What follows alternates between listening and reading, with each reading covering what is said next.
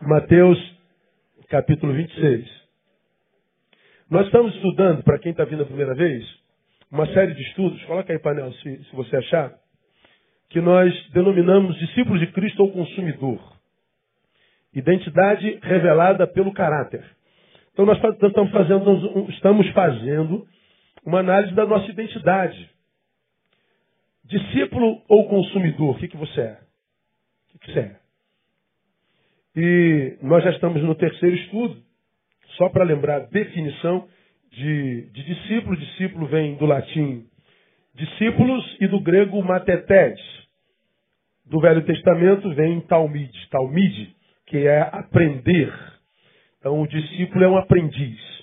Então o discípulo de Cristo é aquele que se faz seu aluno, lembrando que o mestre, porque Jesus não só informa, o quanto sabe, mas ele ministra sobre nós uma informação que nos forma de tal forma que quando o mestre olha para nós, se vê. Então, o objetivo do mestre Jesus aos seus discípulos é formar no seu discípulo de tal forma um caráter que quando ele, o mestre, vê o discípulo, olha para o discípulo se vê. O discípulo é o espelho de Jesus. Então, ah, nós aprendemos como é que isso, isso acontece. Então, se nós nos transformamos em Jesus, como aprendemos, os cristãos pela primeira vez em Antioquia foram chamados de cristãos, porque pareciam demais com Jesus de Nazaré. Então, eles foram chamados de cristãos por causa da sua similaridade com o Mestre, discípulos de fato, de verdade. Se nós somos parecidos com o Mestre, a Bíblia diz, nós temos a mente de Cristo, então nós olhamos para o mundo e fazemos o diagnóstico do mesmo com a mente de Cristo.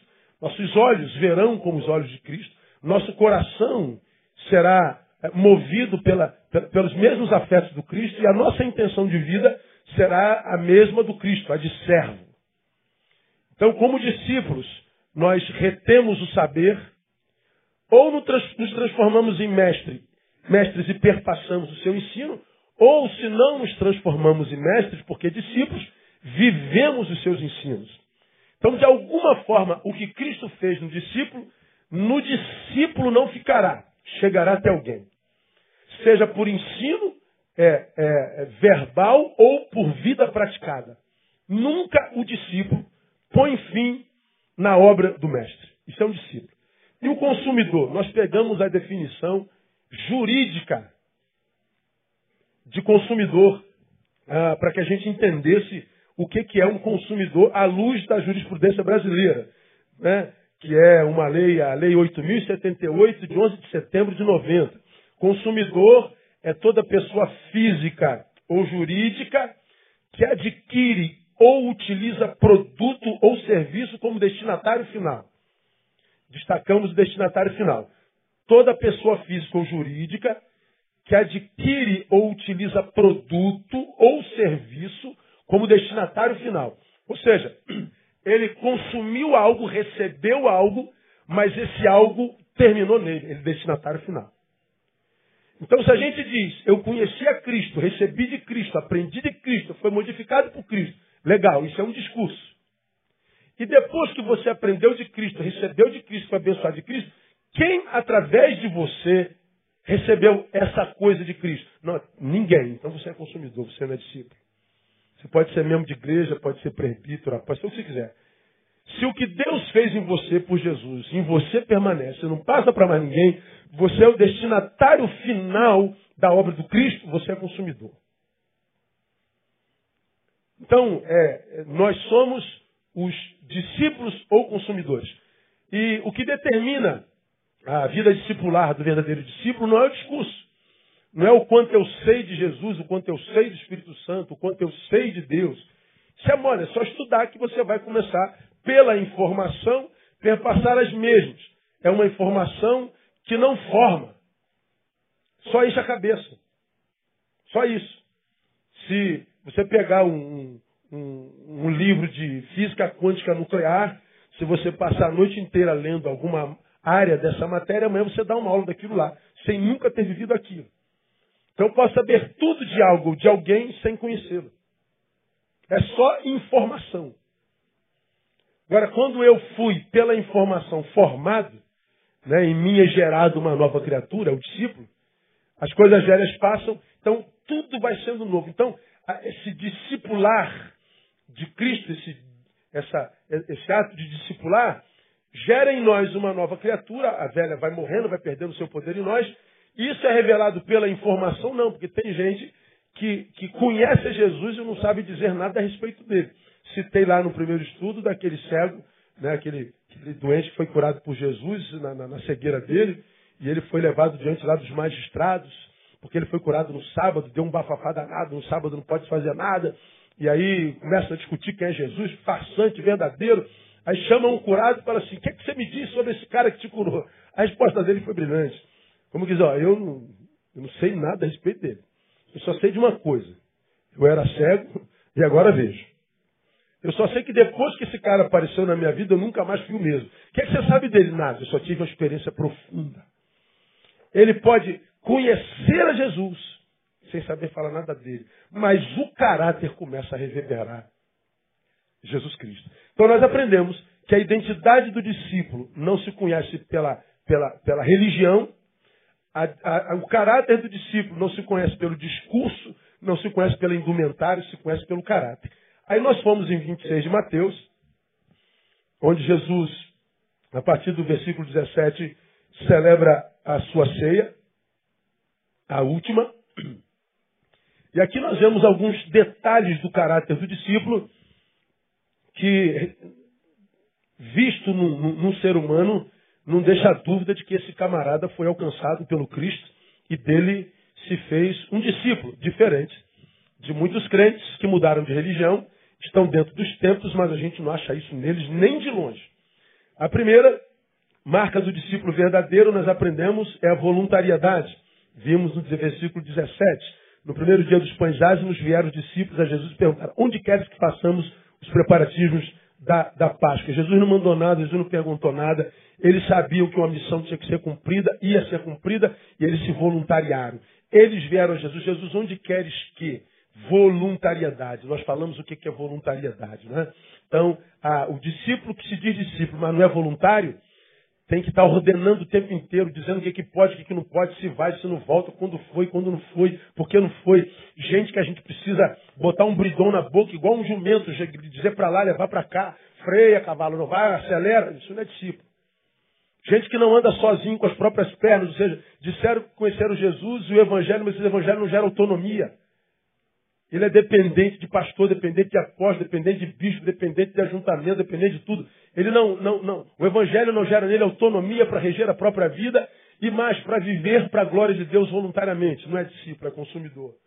A segunda marca nós aprendemos quarta-feira passada, vem do versículo 18. Já que vocês são voluntários, então vocês têm de mim missão. Aí Jesus respondeu: Ide à cidade a um certo homem e dizei. E Jesus deu uma ordem. Jesus só tem missão para quem ele sabe está voluntário. Quem está sentado na igreja esperando ser convidado para ganhar uma missão, nunca terá missão de Jesus. Pode ter missão do pastor, mas de Jesus não é.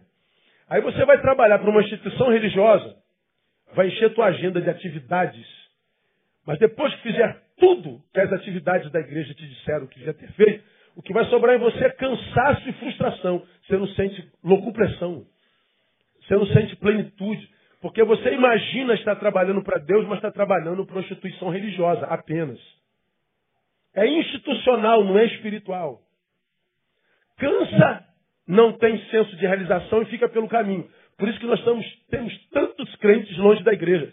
Serviram, serviram, serviram, não aguentaram, ficaram pelo caminho. Quando se serve a Jesus de Nazaré, quando o, o trabalho é espiritual, de fato, quando a missão é do Cristo, a gente cansa, mas dorme realizado.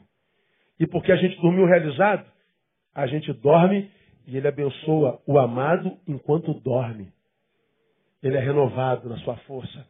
Você dormiu meia-noite estourado, arrebentado, mas tu vê os frutos nas pessoas assim, ó. Quanta gente feliz, abençoa. Esse pessoal que trabalhou aqui hoje, para o pessoal, para a população em situação de rua, esse pessoal trabalha muito.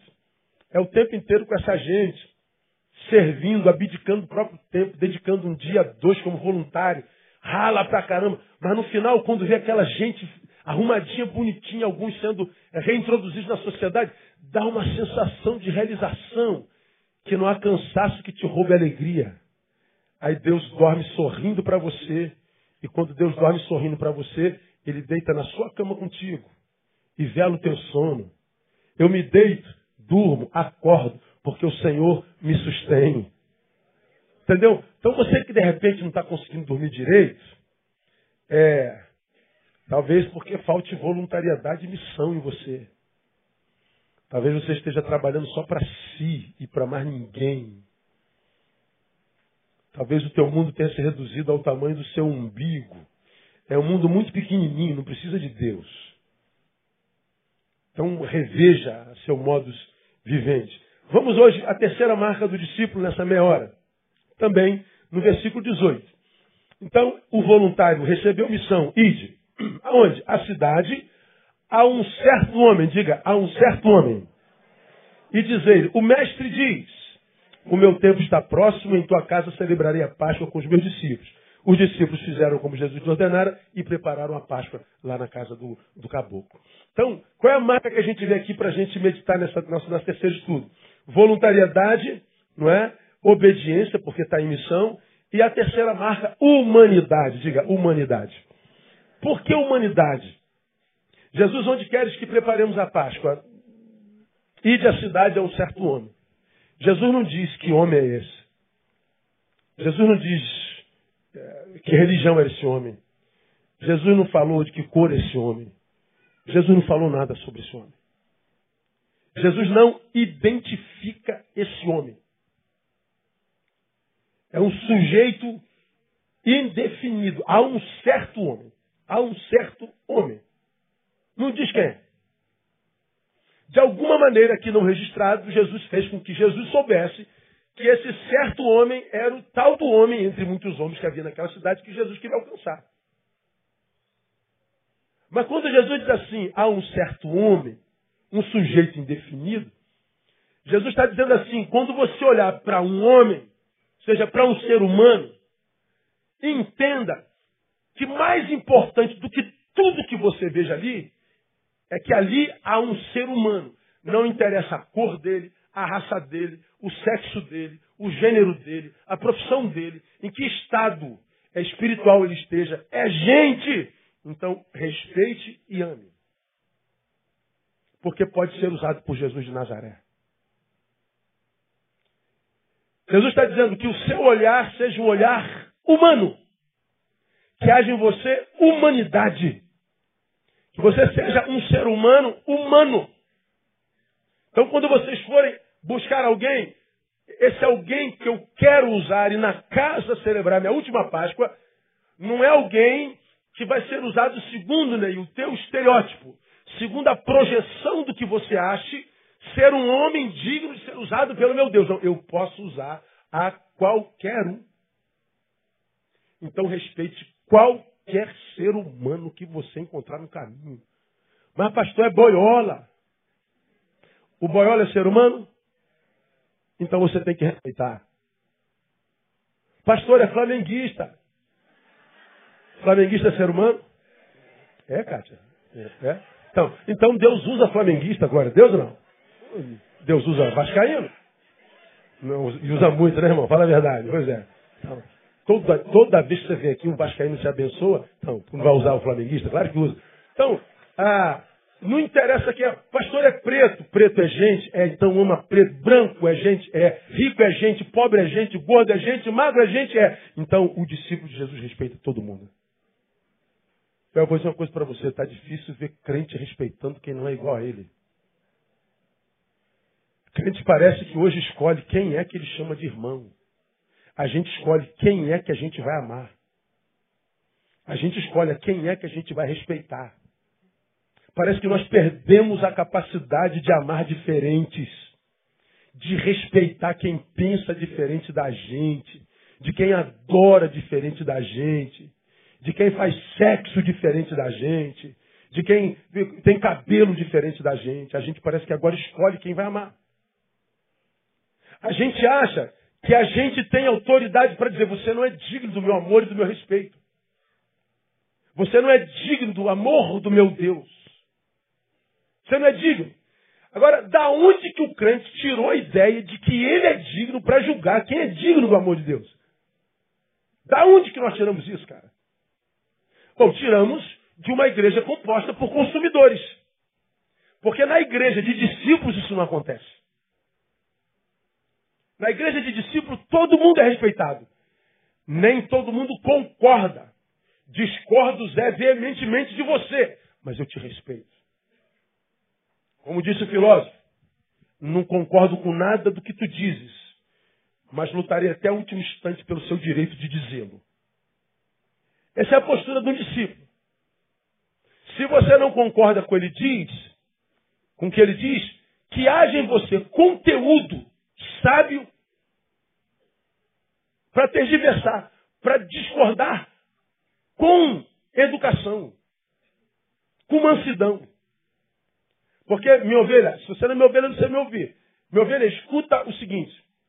Toda vez que você estiver num, num, numa discussão e alguém estiver gritando, batendo na mesa, tá, tá, ele acha que ele está lutando pela fé dele, pela sua ideologia. Não, quem, quem sabe no que crê, não grita. Quem sabe no que crê, não se sente ofendido quando diz algo contrário do que você crê. O Evangelho não precisa de defesa, Deus não precisa de defesa, eles já são, já estão prontos. Não há nada que diga a respeito do teu Deus que mude o que o seu Deus é. Amém não? Não há nada que digam sobre o Evangelho que mude o que o Evangelho é. Ele está pronto. Então por que você se ofende? Sabe por que a gente se ofende e agride? Porque nós não temos certeza do que cremos.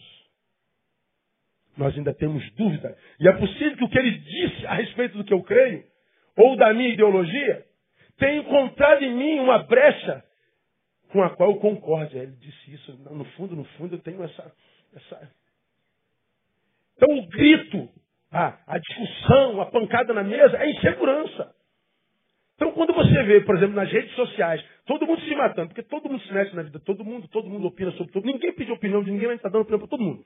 Eu botei, botei um videozinho, pela primeira vez na minha vida, apoiei um amigo meu que é candidato, tá ali o Cacau. Aí tem um cara que escreveu assim, aí, é assim, é, se envolveu em política, para mim acabou. Primeiro que eu não me envolvi em política, nem nunca vou me envolver. O senhor nunca vai ser candidato? Eu não, já sou eleito há muito tempo. Eu fui eleito em, em, em agosto de 1983, quando aceitei Jesus. Ele me aceitou, me elegeu. Então, não sou candidato a nada. Se meteu em política, para mim acabou. Aí eu falei, olha só. Aí tem, um, tem lá dentro assim, responde ele. Eu respondi. E eu não respondo nem nada.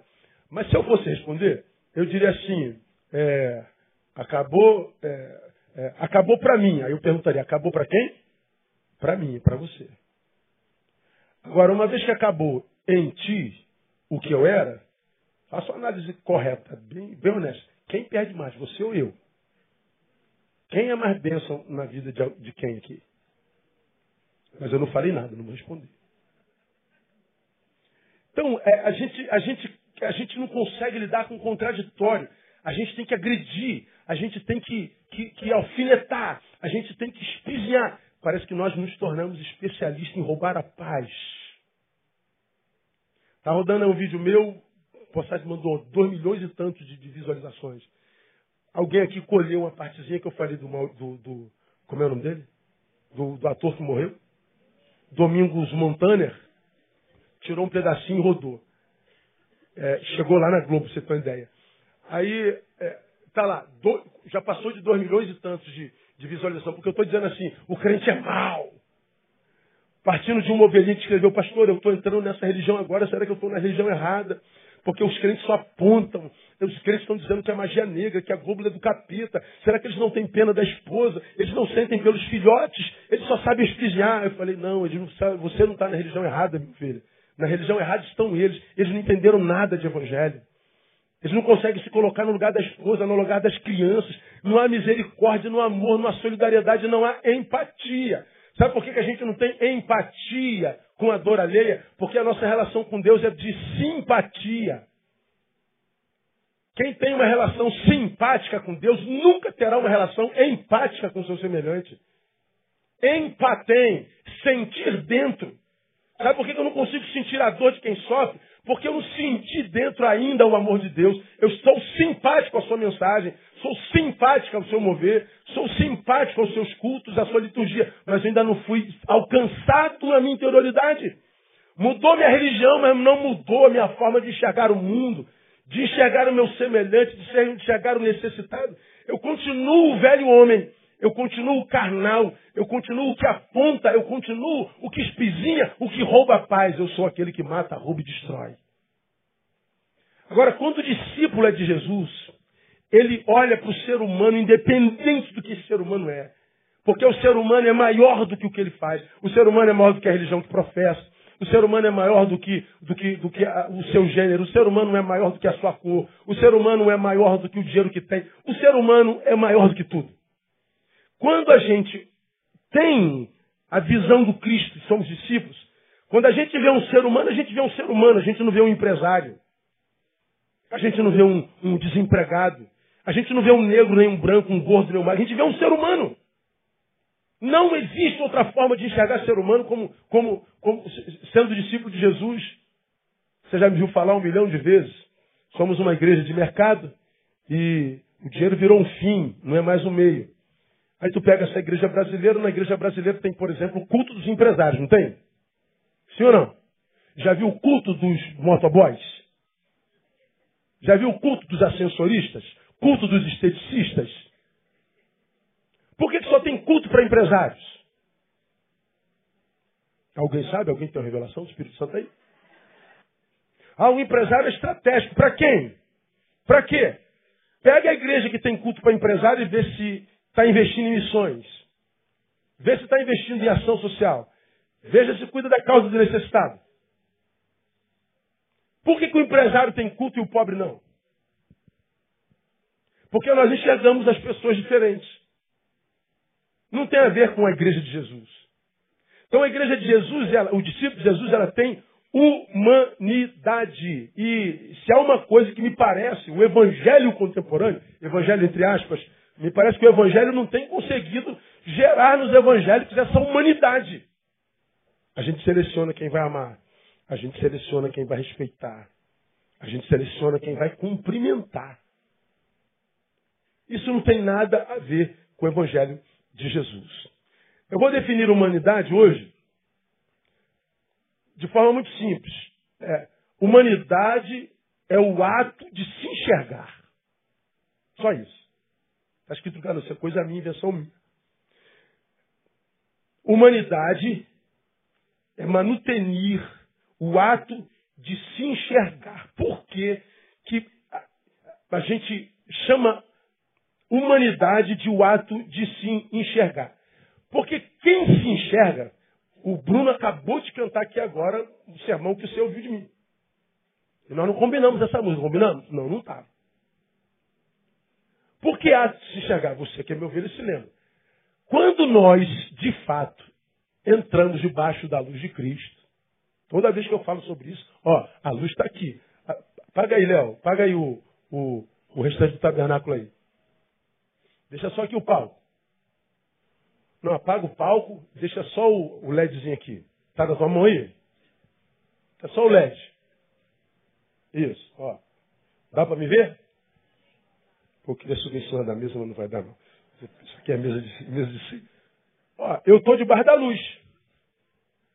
Eu não enxergo vocês agora. Mas porque eu estou debaixo da luz, você me enxerga, sim ou não? E eu também me enxergo.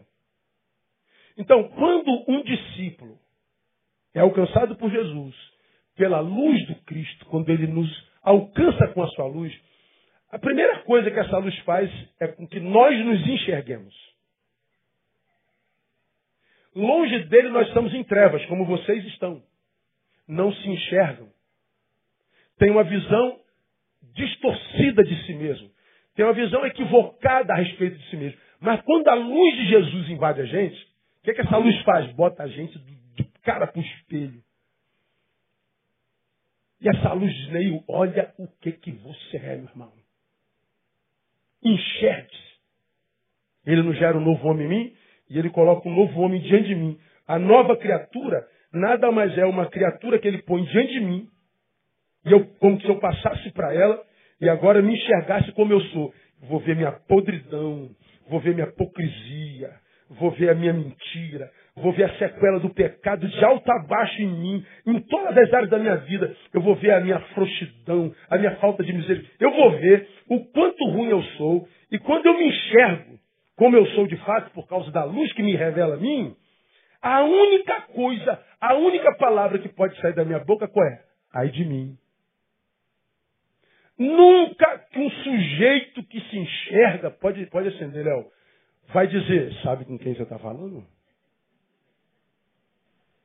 Com quem que você pensa que está falando? Eu sou o presidente desta igreja. Como você vem me chamar de Neil, rapaz? Você está maluco, rapaz? Não se levante contra o ungido do Senhor, como se, como se o ungido do Senhor lá foi só os pastores. Aí nós colocamos ainda ah, o, o, irmão, ou DC de diácono, PB de presbítero, PR de pastor, BP de bispo, AP de apóstolo, o CO de CD de Deus. Aí a gente vai ficando mais besta ainda. Aí tu vê um monte de gente na igreja metido a besta, inacessível, porque ele acredita que porque foi eleito por Jesus, ele é mais merecedor do que aquele que ainda não foi eleito. Aí ele acha que tem direito de dizer, você vai para o inferno. Você tem pacto com o diabo. Deus vai pesar a mão. Olha o leite, irmão. Olha o leite, irmão. Esse tênis sem meia. Não pode. Varão tem que usar meia senão vai queimar no mármore do inferno. A gente passa por aí julgando todo mundo. A gente julga tudo e todos. A gente se mete na vida de todo mundo. Da onde que a gente tira a ideia de que nós temos direito de fazer isso? Você que está aí, ó, que vive achando que ninguém presta, todo mundo é safado. Todo pastor, todo deputado, todo presidente, todo motorista, toda lavandeira, lavadeira, todo, todo auxiliar de escritório, é, todo crente, todo mundo é safado. Por quê? Que eu acho que ninguém é digno de confiança. Me diga vocês. Porque eu vejo o mundo como eu me vejo. Seu marido é acima, todo mundo é safado. Nossa. Quero dizer nada, vou ficar quieto para não arrumar problema conjugal aqui. Né? Ah, tem um retiro, né, irmão? Tem um retiro, é verdade. Hoje não. Semana que vem eu falo sobre isso. Né? A gente enxerga a vida como a gente se enxerga. Tem aquela outra pessoa que acredita em todo mundo, ele é crédulo. Ele é, cara, mas você, mas, cara, você é muito bom, você acredita em todo mundo, mas isso não é defeito, isso é virtude. Por quê? Porque ela enxerga a vida como ela se enxerga. Como quem diz, eu acredito porque ele pode acreditar em mim. Eu sei quem eu sou. Ele pode descansar em mim. Então eu, eu, eu reproduzo isso na vida. Ninguém presta. Ninguém é muita gente. Você já aprendeu aqui. Então, a, a, por que, que a humanidade é o ato de se enxergar? Porque só quem se enxerga pode olhar para o outro com misericórdia. Eu nunca vou jogar pedra em alguém porque eu só estou de pé porque alguém não atirou a pedra em mim. Não é porque eu não sou melhor do que ele, é porque alguém usou de misericórdia para comigo. Não é porque eu sou mais merecedor. É porque alguém usou de misericórdia ontem comigo. Então o que eu tenho que fazer? Eu tenho que usar, usar para aquela mesma pessoa. Você se lembra da história da, da mulher adulta que foi pego lá pelos religiosos? Aí, Senhor, essa mulher foi pega em, em flagrante adultério. A tua palavra diz, a lei diz que essa mulher tem que morrer apedrejada. Jesus falou, está escrito na lei, Jesus continua escrevendo no, no, na paradinha lá. Tem gente que diz que Jesus, quando estava escrevendo, estava escrevendo o pecado de cada um. Eu não sei é, cada um tem a sua ideia, né? Eu também tenho uma ideia sobre o caso. Aí Jesus está dizendo, está dizendo, atire a primeira pedra. Eu imagino todo mundo pegando a pedra para atirar. Mas Jesus diz, onde atirar a pedra? Deixa eu te dizer uma coisa. É, aquele que não tiver pecado, atire a primeira pedra. Todo mundo se retirou. Ó, se, se fosse só isso, na minha concepção, quem não tiver pecado, atire a primeira pedra, e aqueles homens todos saíram, eu ia dizer que aqueles homens são humanos, são crentes verdadeiros, porque eles reconheceram-se pecadores e tiveram misericórdia. Mas por que essa misericórdia repentina, se há um minuto atrás eles já vieram com pedra na mão querendo que a mulher morresse apedrejada? Porque para mim não foi só quem não tiver a primeira pedra Quem não tiver cometido pecado, atire a primeira pedra. Você já, já me viu pregar sobre isso aqui? Para mim, a mulher está no chão, quase sendo apedrejada. Jesus, quando diz aquele que não tiver cometido pecado, a ideia que Jesus passa, na minha concepção, aquele que não tiver cometido pecado com ela. A mulher prostituta está aqui, ó, humilhada. Quando Jesus, quem não tiver cometido pecado, dando, dando a ideia de que foi com eles, com ela, eu imagino ela levantando o rosto e olhando para a cara de cada um assim, ó. Diga que você não teve na minha cama, seu safado. Você e você? Fale. Fala que você não cometeu o mesmo pecado comigo. Diga que você não é igual a mim. Para mim, o que Jesus estava falando, você que se acha diferente dela, tira a primeira pedra. Quando eles saem, o que, é que eles estão fazendo? Admitindo a sua similaridade. Porque nós somos todos iguais. Depois Jesus vem aprender, vem ensinar a cada um de nós que adúltero não é mais quem deita na cama com a mulher, é quem a deseja, não sendo sua. E a pergunta que Jesus faria aqui, alguém aqui não é adúltero? Já desejou outra mulher que não a sua, irmão? Então você não tem mais direito de atirar quem foi pego na cama da outra. Já desejou um homem aqui que não é teu, irmão? Quem não é? Na lei, assassino era quem tirava a vida de alguém. Mas Jesus diz: se você não perdoar, você é assassino também. Porque você matou alguém dentro do seu coração. É um assassino de defunto vivo. Quem não é assassino aqui? Então Jesus ele vem e ele faz o quê? Ele não cria uma classe superior quando salva os seus. Ele cria uma classe que se enxerga. Uma classe que continua igual, mas uma classe que, porque está debaixo da luz, se enxerga. E porque se enxerga, quando abre a boca diz, ai de mim, porque sou homem de lábios impuros, de, de, de, de tudo impuro, e o meu povo é igualzinho a mim, e, e, e os meus olhos viram a luz do rei mas o rei é Jesus de Nazaré, o seu nome é misericórdia graça, a gente permanece de pé. E a gente permanece vivo para quê? Para que essa graça seja estendida a qualquer ser humano. A gente não chega no ser humano para acusar-lhe do pecado, mas para falar do poder que a graça tem para livrá-lo de. Ninguém ganha ninguém para Jesus falando que ele é pecador, ele já sabe. Então, igreja, quando você é, é, for, for, for, for pensar evangelho, quando você tentar identificar se você é discípulo ou se você é consumidor, é só você ver a forma como você trata o teu semelhante. Como você trata os diferentes. Quando, como você trata aqueles que não podem te dar nada em troca do bem que faz a ele. Aí você vai saber que tipo de gente você é. Mas também a gente sabe das gentes que estão ao nosso redor, quem eles são a partir da forma como trata o seu semelhante. Porque o discípulo de Jesus, ele é humano ele é humano. Então, a ausência de misericórdia, é, que, que, é o que instaura o ódio, a violência, a indiferença, isso é a ausência de misericórdia. É o resultado de uma sociedade que não se enxerga. Tu imagina se todos esses que vivem na internet metendo pau em todo mundo, indignado com a corrupção, o roubo do Lula, o, a, a Dilma, e agora acharam o Fernando Henrique também, e, tá, todo mundo safado, pá. Imagine se todos que estão indignados com a corrupção alheia não fossem corruptos também. Nosso país era o céu. O problema é que todos que estão tirando pedra nos que foram pegos também tem algo na vida que, se descobertos, faria com que eles fossem pegos também. Todos os que atiram pedra é alvo de pedra de alguém se for descoberto. O discípulo de Jesus não atira pedra por isso. O teu pecado é diferente do meu só no Cronos. Porque eu posso te atirar uma pedra hoje de um pecado que eu vou cometer amanhã. Porque ele existe em potencial em mim. E a gente poderia ficar aqui a noite toda falando sobre isso. Por exemplo, um exemplo. Ah, vocês devem falar sobre isso aqui no domingo.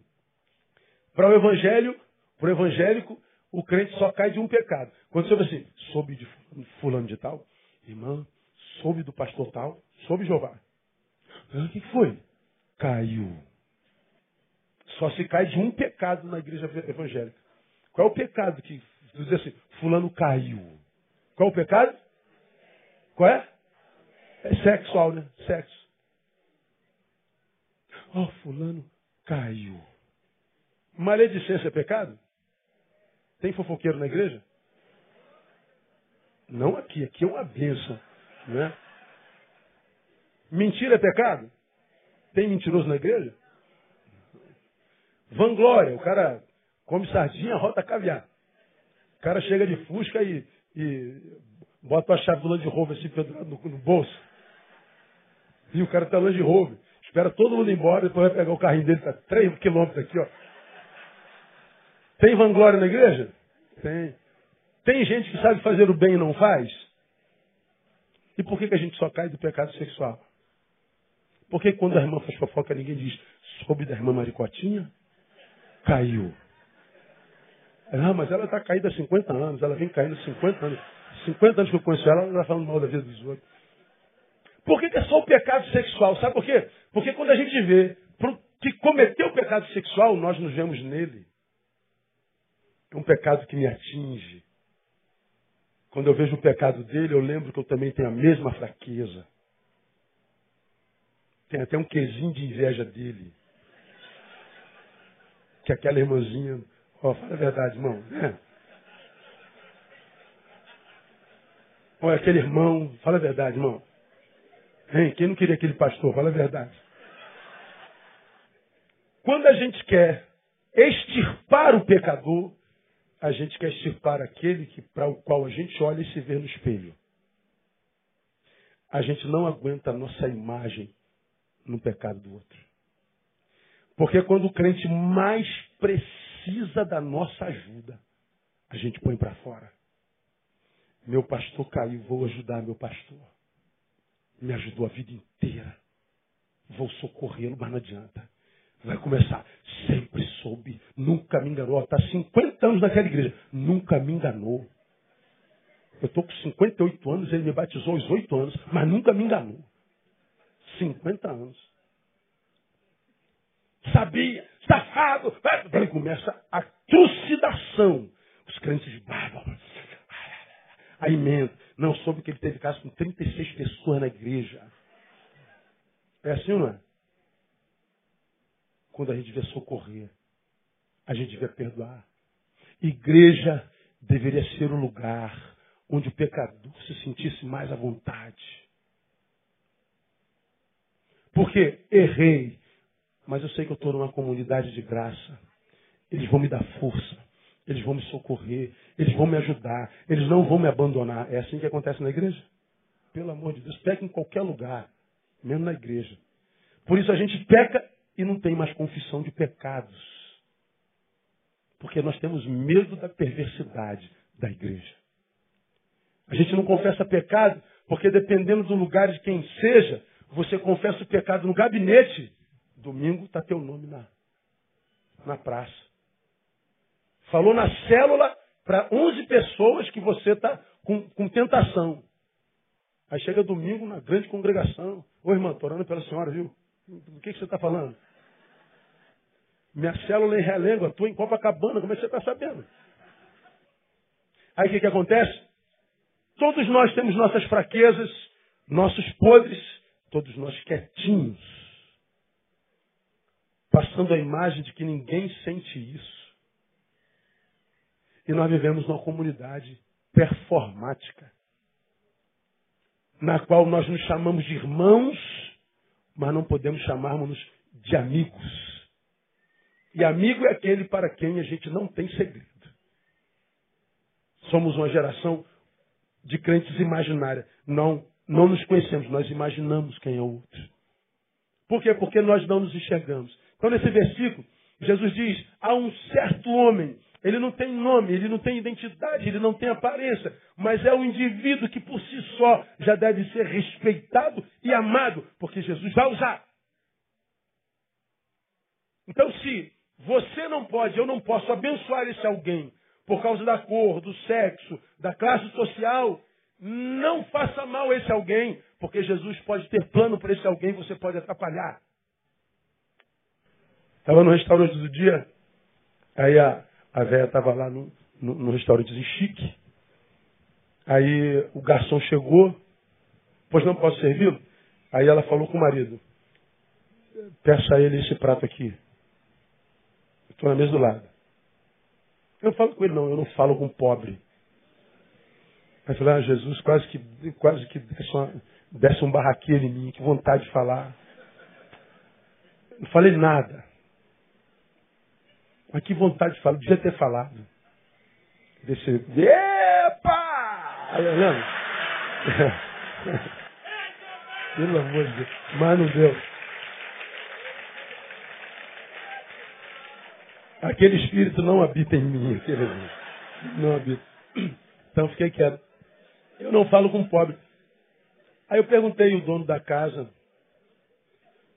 quem é muito milionária? É muito rica. Mas foi criada na periferia de Vila Isabel. Estamos diante de uma pessoa que não se enxerga, que acha que deixou de ser o que sempre foi, porque agora tem algo diferente. Isso é uma pessoa indigna. Mas a despeito de ser quem é, Jesus um dia pode usá-la. E todo discípulo deve respeitar as pessoas como são. Lembra, estou terminando, que Jesus está aqui no rito da ceia. E entre as coisas que a gente aprende aqui, é que o rito da ceia perde totalmente o sentido o rito da ceia perde todo o significado. Se torna um rito vazio para aquele alguém que não perdoa, para aquele alguém que não respeita, para aquele alguém que não valoriza o próximo. Vir aqui ce celebrar a ceia? Bobagem. Porque não tem Espírito de Cristo. Então, irmãos, é, é, como você já me viu falar aqui, nós não somos espíritos. Lamentavelmente.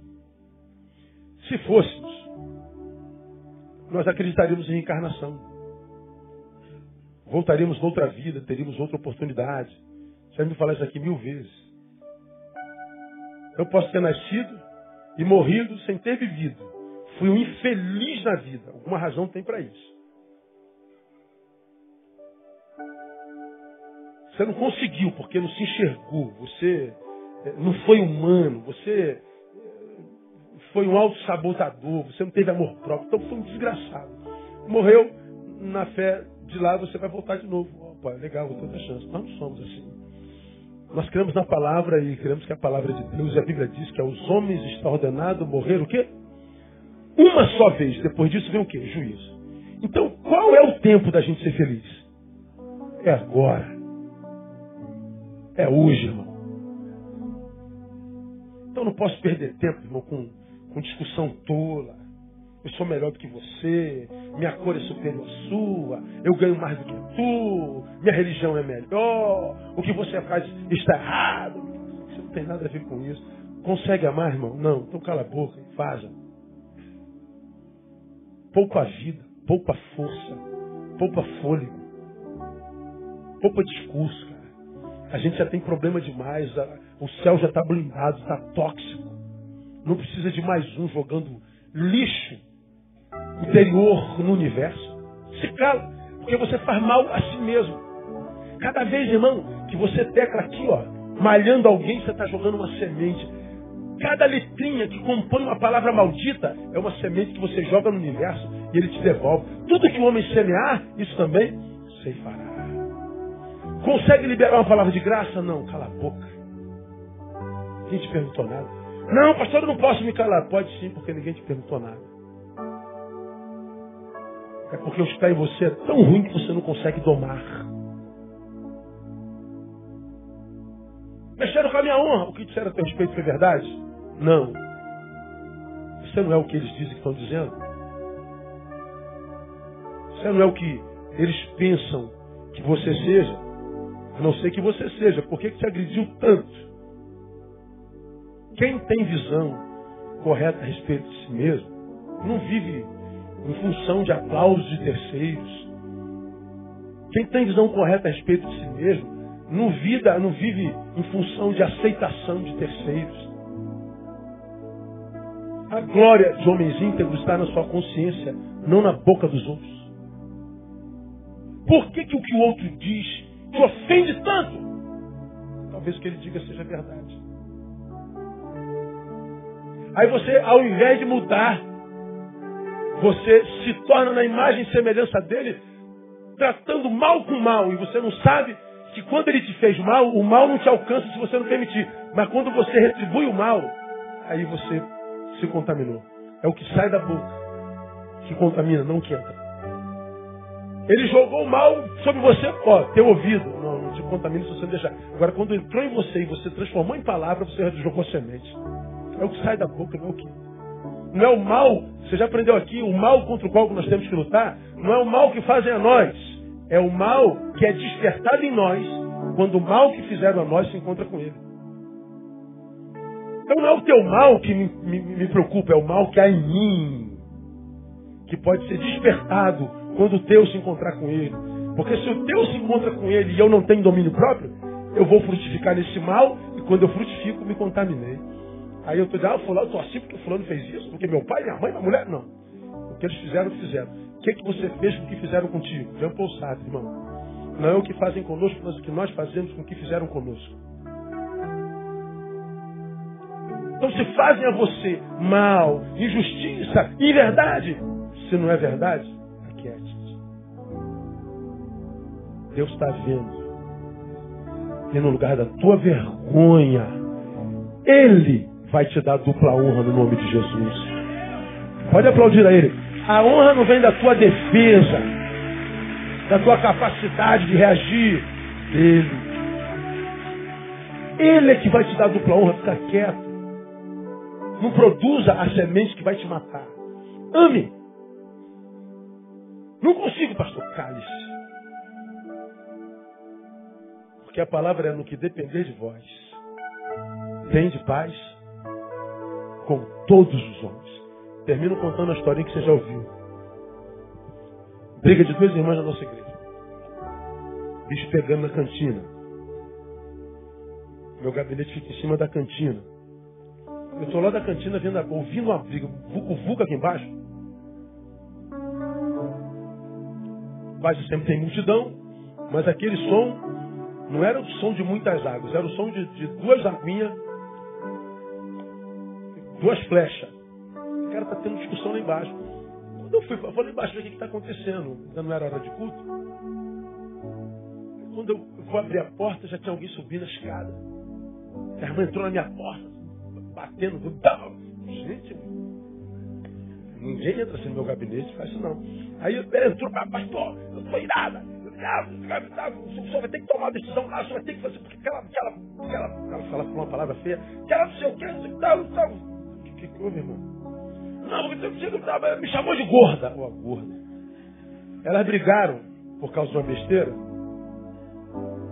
Não tiveram coragem de agarrar palavrão, se ofenderam no máximo que podiam, né? Aí no final a outra pegou na fraqueza, sua gorda!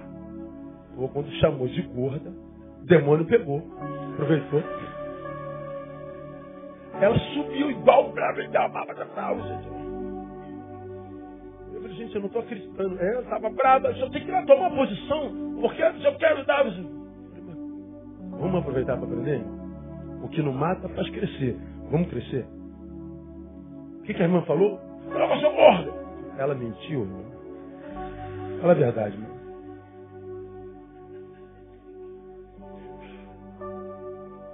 o senhor está contra mim, pastor? Não, não sei nem quem é a outra, não sei nem quem é o inimigo. Vamos voltar para a pergunta. Ela mentiu? Fala a verdade. Ela não, não mentiu não. Por que a senhora está brava? A senhora tem problema com a sua gordura? Tem.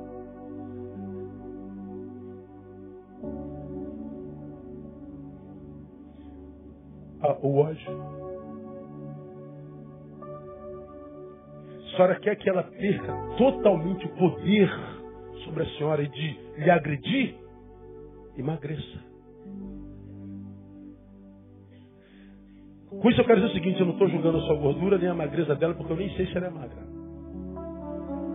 Eu estou dizendo que às vezes nós compramos brigas que acabam com amizades, acabam com comunhão, acabam com família. E brigas que foram compradas porque uma verdade foi dita. Uma verdade não deveria separar pessoas.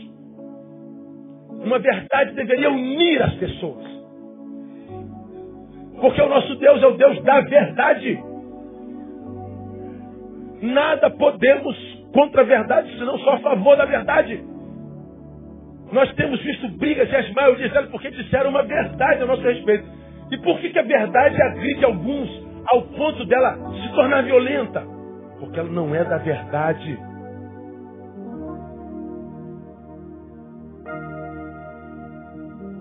Porque ela concordou com o que foi dito, mas o que foi dito foi algo a respeito dela que ela ainda não resolveu em si.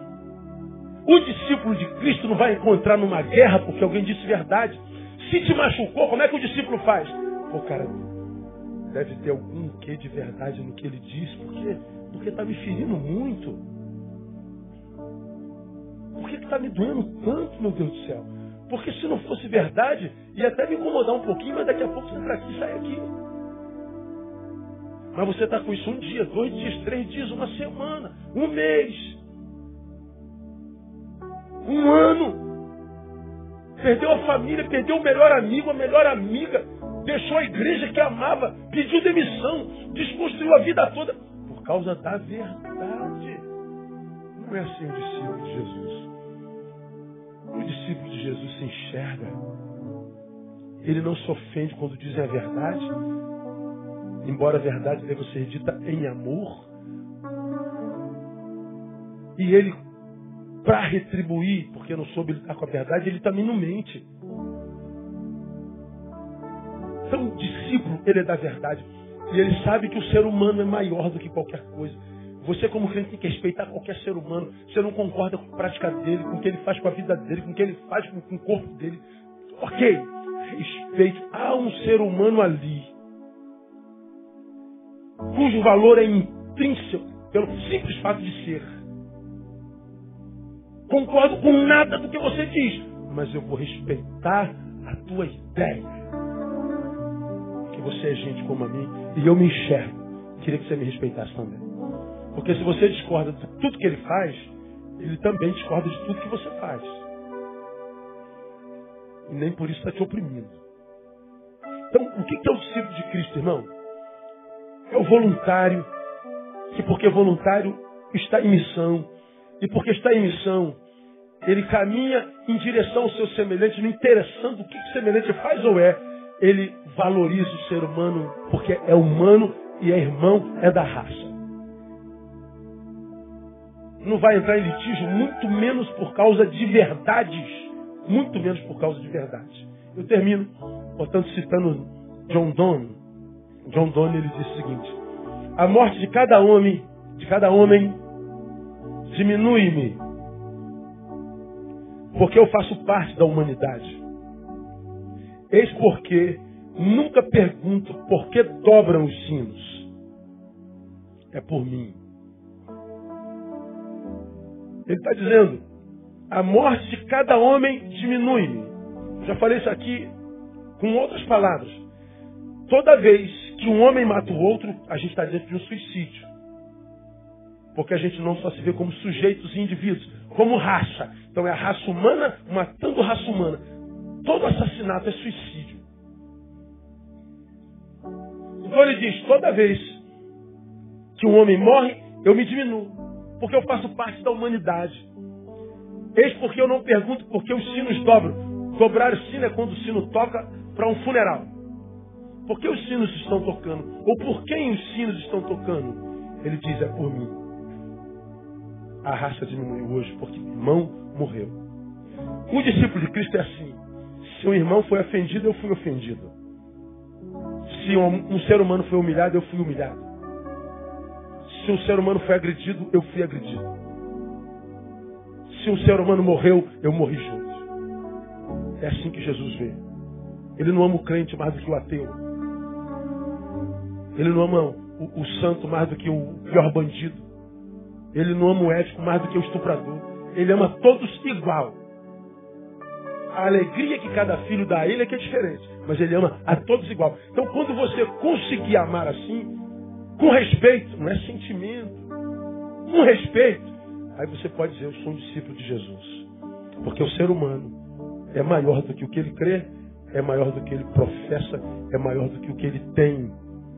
Ele é maior do que qualquer coisa que o identifique. Certo, homem, que esse amor seja a marca de cada um de nós, discípulos de Jesus, nesse lugar. Amém? Que ele nos capacite. Vamos aplaudir, vamos ficar em pé, vamos embora para casa.